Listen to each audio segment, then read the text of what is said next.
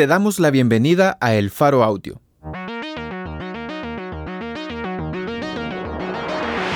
Ahora puedes escuchar nuestros reportajes en el momento que más te convenga. Sigue nuestro canal en tu plataforma de podcast favorita y no te pierdas las historias importantes de Centroamérica.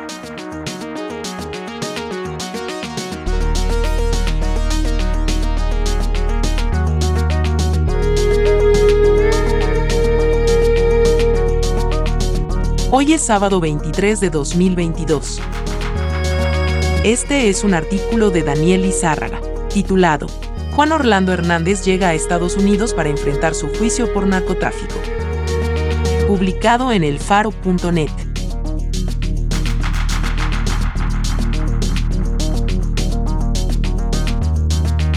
La aeronave de la DEA en la que viajaba Juan Orlando Hernández aterrizó en Nueva York a las 12.50 am de este viernes.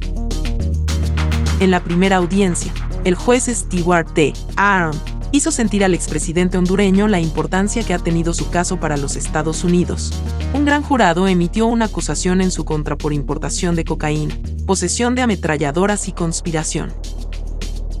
Desde 2004 hasta 2022, presuntamente participó en una organización de narcotraficantes y recibió millones de dólares. Un gran jurado tiene mucho poder en el sistema judicial de Estados Unidos. Su trabajo, en ese caso, fue determinar si existían, o no, suficientes evidencias para procesar a Juan Orlando Hernández por cargos relacionados con el tráfico de cocaína. Ninguno de sus integrantes tuvo dudas sobre las pruebas presentadas por los fiscales. El fallo fue unánime. La defensa del exmandatario respondió pidiendo acceso inmediato y completo a todas esas pruebas. Además, adelantaron que próximamente solicitarán la libertad bajo fianza para su cliente. Los abogados pertenecen a la firma Raymond L. Colón. La siguiente audiencia será el martes 10 de mayo.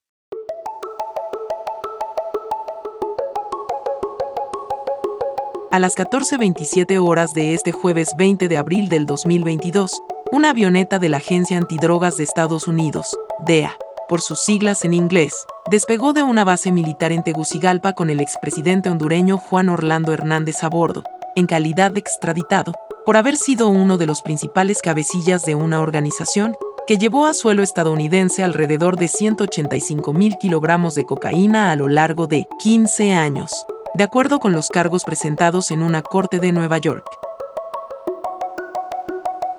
Jo, como lo llaman en Honduras, enfrentará un largo juicio en el cual escuchará las acusaciones en su contra por haber recibido presuntamente sobornos y proteger a los carteles de Sinaloa y de los cachiros. Juan Orlando Hernández grabó un video cuando fue sacado de su celda. Sereno, sin reclamos, dijo, soy inocente, he sido y estoy siendo sometido a un proceso de manera injusta. Ustedes saben que trabajé incansablemente con el propósito de recuperar la paz de Honduras. Dimos nuestro máximo esfuerzo por nuestra nación. Es lamentable que aquellos que convirtieron a Honduras en uno de los países más violentos en la faz de la Tierra, esos villanos, ahora quieran ser héroes. Las autoridades policíacas y militares, hasta el momento, no han explicado por qué permitieron al exmandatario dejar un registro de sus últimas palabras, antes de ser trasladado a una base militar. Operación Liberación fue el nombre del operativo planeado por el actual gobierno, encabezado por Xiomara Castro, en un hecho inédito en la historia de este país centroamericano. Jo accederá a los testimonios de algunos de los testigos que pesaron en la condena a cadena perpetua de su hermano, el exdiputado Juan Antonio Tony Hernández, por su involucramiento en el trasiego de toneladas de cocaína hacia Estados Unidos. Uno de ellos aseguró que los narcotraficantes pagaron sobornos a políticos de alto rango, entre los que estaban el propio Juan Orlando Hernández, para asegurar el paso de la droga, mantener los laboratorios protegidos y, sobre todo, asegurarse que no serían extraditados a Estados Unidos en caso de que, en algún momento, la DEA o cualquier otra agencia lograra ubicarlos. Otro de los políticos presuntamente sobornados con el mismo propósito fue el expresidente hondureño, Porfirio, Pepe Lobo, 2010 a 2014. De hecho, uno de sus hijos, Fabio Lobo, ya fue condenado a 24 años de prisión.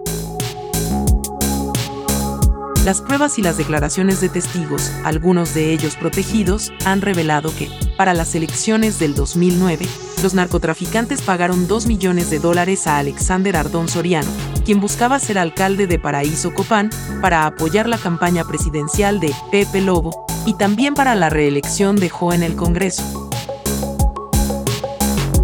De acuerdo con los documentos públicos sobre el juicio en una corte de Nueva York, caso 115 CR 00379 PKC. Tony Hernández, así como el mismo Ardón Soriano, junto con otros cómplices, como el policía Mauricio Hernández Pineda, primo de Job, aprovecharon la protección política para seguir transportando cocaína hacia Estados Unidos. En las elecciones del 2013, Job pidió 1.6 millones de dólares de las ganancias del trasiego de drogas a Ardón Sánchez, quien se mantenía como enlace con los carteles, sobre todo con el de Sinaloa, para apuntalar las campañas del Partido Nacional, entre ellas, la suya para llegar a la presidencia de Honduras por vez primera.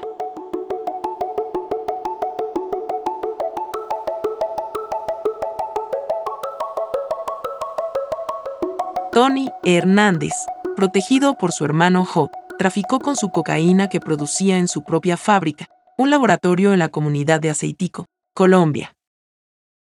Una fotografía, que forma parte de las pruebas, muestra envoltorios con el sello TH, se indica en el expediente.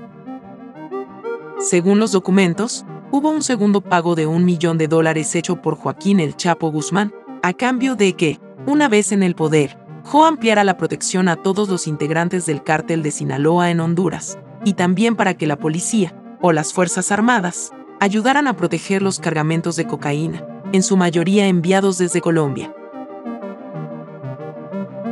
El 26 de octubre del 2019, apenas ocho días después de que Tony Hernández fue condenado a cadena perpetua, López Sanabria, un narcotraficante a quien le decomisaron libros de contabilidad, en los que aparecían las iniciales de Juan Orlando Hernández, fue asesinado en una prisión de máxima seguridad en Honduras. Los abogados de López Sanabria dijeron ante los medios de comunicación que un miembro de la familia Hernández y otra persona a quien solo identificaron como un investigador privado visitaron sin autorización al referido narcotraficante antes del juicio de extradición. López Sanabria, de acuerdo con sus abogados, planeaba cooperar con la DEA para declarar contra Juan Orlando Hernández. Según el expediente, en el video de vigilancia, se observa a López Sanabria hablando con el director de la cárcel, cuando un hombre enmascarado pasa por detrás de ellos y abre una puerta cercana.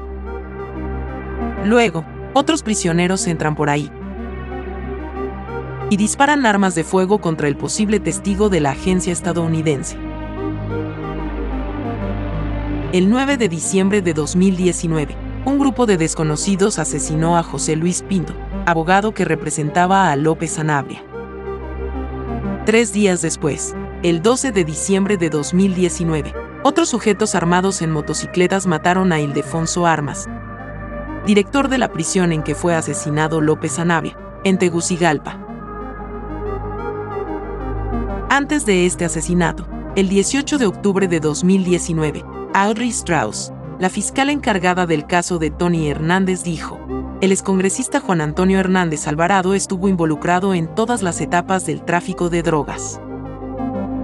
Para que los cargamentos pudieran moverse sin restricciones por Honduras, negoció grandes sobornos para figuras políticas, incluidos el presidente anterior, Porfirio, Pepe Lobo, y el actual, Juan Orlando Hernández.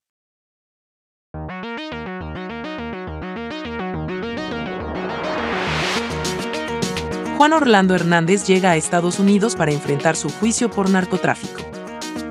Por Daniel Izárraga. Editores: Oscar Martínez y Sergio Arauz. Producción y musicalización por Omnium. Gracias por escuchar esta historia. Si te parece valioso nuestro trabajo, apóyanos para seguir haciendo periodismo incómodo. Sé parte de nuestra comunidad Excavación Ciudadana desde un dólar a la quincena. Ingresa a apoya.elfaro.net.